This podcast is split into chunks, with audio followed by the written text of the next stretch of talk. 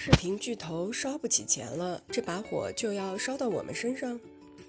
流媒体的现状愈加令人伤感。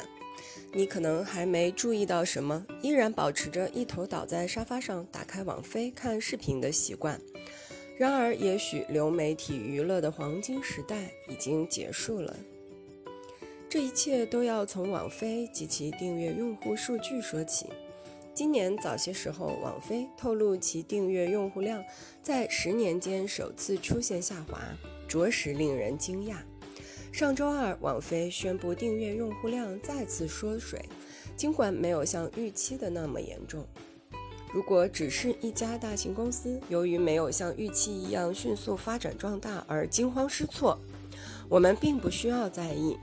但是如今的情况不同于以往，过去流媒体对其发展前景是盲目乐观的，我们已经从中尝到了甜头，而现在娱乐公司自身预期与现实情况之间可能存在着落差，这就会影响到我们。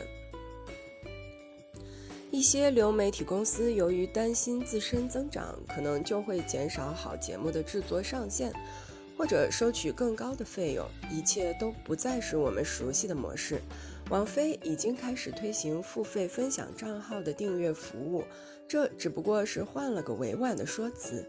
有人会把一个网飞账号分享给六个表亲和一个披萨外卖员使用，现在要向他们额外收费了。过去在网飞对自身增长充满信心的时候，他们并不在意这些账户分享。但是这样的日子一去不复返了。流媒体行业变化之大是相当惊人的。曾经这些公司自认为会长期保持快速增长，现在他们发现自己很可能判断失误，而他们不得不直面这种失误的可能性。